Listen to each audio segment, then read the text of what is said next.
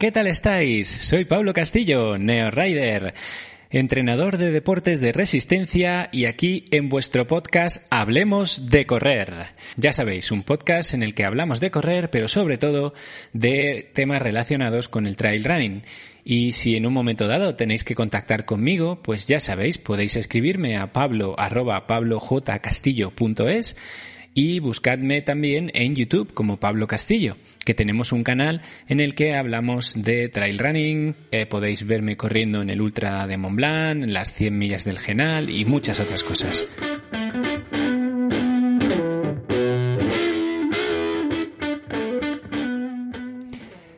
Hola y bienvenidos a un nuevo episodio de este podcast. Soy Pablo Castillo, como ya habéis visto en la entradilla. Bueno, Hoy quiero hablaros de un tema que siempre nos importa muchísimo a los corredores y que es algo fundamental. Es el tema de las lesiones.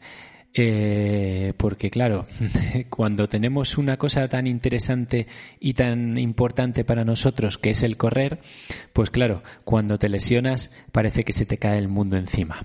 Así que bueno, hoy voy a intentar eh, responderos a la pregunta ¿Correr sin lesionarse es posible?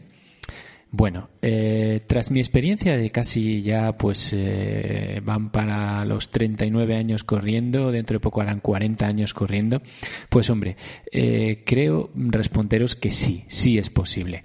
Alguna que otra lesión, pero podemos decir menor, he tenido, pero en general nunca he tenido una gran lesión. Y bueno, mm, puedo decir que siempre he, estado, podemos decir, guiado, pues al principio por mis entrenadores, luego por mis conocimientos y también a veces por otros entrenadores externos a mí. Así que bueno, eh, sí es posible.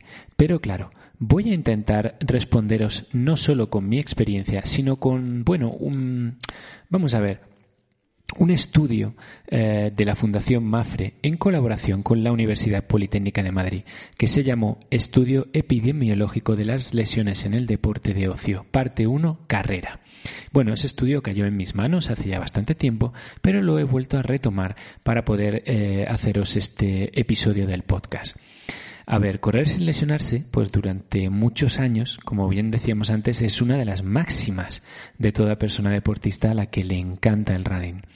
Además, si encima, como a mí, pues os gusta ir a carreras, a competiciones y otros eventos, pues no lesionarse es lo mejor que puede pasarnos. Y así poder seguir disfrutando, pues como hemos dicho, de nuestra afición favorita.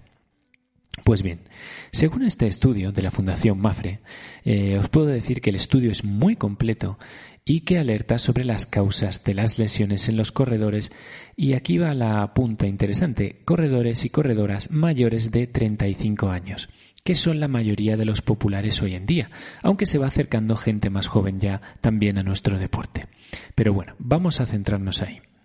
En el estudio, eh, ya os digo, se hace una descripción muy completa de los hábitos de más de 400 personas que han sido encuestadas o que fueron encuestadas eh, y que describían los principales eh, problemas o las principales lesiones a las que se estaban enfrentando.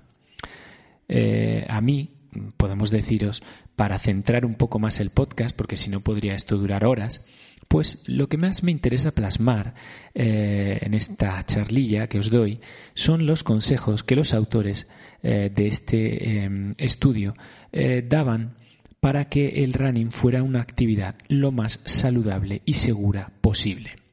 Voy a matizar estos consejos también por el tamiz de mi experiencia y de mi formación como entrenador. Pero ahí van. El primero es entrenar con moderación ¿Qué significa esto? Entrenar entre 3 y 6 días a la semana con tiempos eh, no superiores a una hora, dependiendo de lo que cada uno esté preparando. Por supuesto que si estás preparando un ultra trail, pues eh, va a haber algunas sesiones que van a ir más allá de esa hora. Pero en general deberíamos intentar que solo una de las sesiones semanales fuera mayor de una hora cuando hablamos de correr. Muy bien. El segundo consejo que nos dan es realizar ejercicios preventivos. ¿Cómo qué? Pues realizar al menos una o dos sesiones semanales de fortalecimiento, de trabajo de fuerza y por supuesto trabajos también eh, de eh, pues mm, fortalecimiento del tendón de Aquiles, de los gemelos, los tendones rotulianos, el core, vamos, trabajar la fuerza en definitiva, por lo menos dos o una, mejor dos veces en semana. Por otro lado, el tercer consejo sería alternar los tipos de superficie. Por ejemplo, intercambiando terrenos entre el asfalto, la tierra, hierba, eh, la montaña, arena de playa, depende de cada uno donde viva. Pero aquí más o menos los corredores y corredoras de montaña lo tenemos mejor. Los que estáis corriendo más en asfalto, pues hombre, siempre es recomendable que intentéis correr más en tierra que en asfalto y alternar todos esos tipos de terreno. Por otro lado, nos indican que el calzado adecuado es fundamental. Y bueno, si hablamos de trail running, ya ni os digo. Si no vamos con zapatillas buenas de trail running, la carrera en el monte se nos puede hacer un infierno. Entonces, usar las zapatillas adecuadas, eh, pues a la pisada que tenga cada persona. Por supuesto, no apurar el uso de las zapatillas, controlando el kilometraje realizado con cada par de zapatillas que tengas y como norma desecharlas a los 800 kilómetros. A ver, hay zapatillas que te pueden durar un poco más, pero en general una zapatilla, cuando ya se le han hecho esos 800 kilómetros, sería lo suyo que acabáramos con ella. Eh, tanto zapatillas de asfalto como zapatillas de trail running. Otro consejo, y este ahora en verano nos viene muy bien, sería hidratarse correctamente. Es muy importante que durante el ejercicio nos hidratemos de la mejor manera posible, recuperando sales o líquidos. Y además es importante recordar que hay lesiones musculares y tendinosas que aparecen debido a una correcta, eh, perdón, a una, incorrecta hidratación.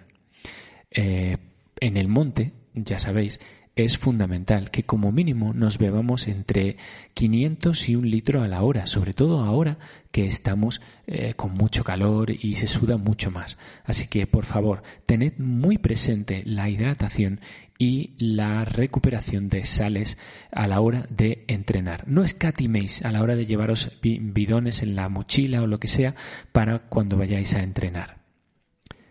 Por otro lado, eh, otro consejo es el de correr de forma progresiva. Esto es fundamental, que es pues que el volumen de entrenamiento se tiene que ir aumentando poco a poco para producir las mejoras progresivas y graduales que debe producir. Y por supuesto, el descanso es fundamental para que se produzcan dichas mejoras. Y em, os digo, el descanso es entrenamiento. No podemos obviar los descansos. Así que, ya os digo, aumento de volumen, el volumen de carga de los entrenamientos siempre de forma progresiva y, por supuesto, mantener los descansos y propiciarlos.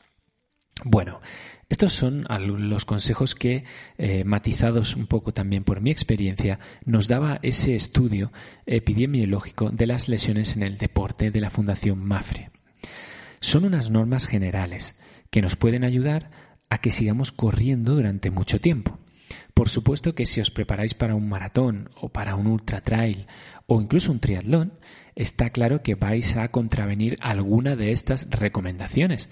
Pero bueno, se trata en definitiva de buscar un equilibrio entre preparar aquel reto que nos ilusiona y proporcionar a nuestro cuerpo el descanso y la recuperación necesarios. Ya os digo, por supuesto, el entrenar con moderación y no superar la hora, en estos casos seguramente lo vamos a eh, eh, no cumplir. Pero eh, es, ya os digo, como una tirada larga a la semana. El resto, mejor no jugar con fuego. Así que, bueno, espero que estos consejos os hayan ayudado tanto como a mí durante tantos años, ya que os digo que, mm, bueno, mm, no tengo especial eh, historia de lesiones y tampoco de lesiones graves como periostitis, eh, fascitis plantar, etcétera, etcétera, etcétera. Sí que he tenido sobrecargas, sí que he tenido pues algunos problemas, pero en general todo ha sido más muscular y se ha ido solucionando. Así que, bueno, algo tendré de suerte o algún Dios me estará mirando con un buen ojo. Pues lo dicho, Espero que estos consejos os ayuden, eh, ponedlos en práctica y si eh, necesitáis que os ayude con vuestros entrenamientos, pues me tenéis a vuestra disposición. Podéis escribirme a mi correo pablo y estaré encantado de ayudaros en lo que pueda. Pues lo dicho, vuestra única obligación es ser muy felices, manteneros sanos y os espero en el próximo podcast. Un cordial saludo. Hasta luego.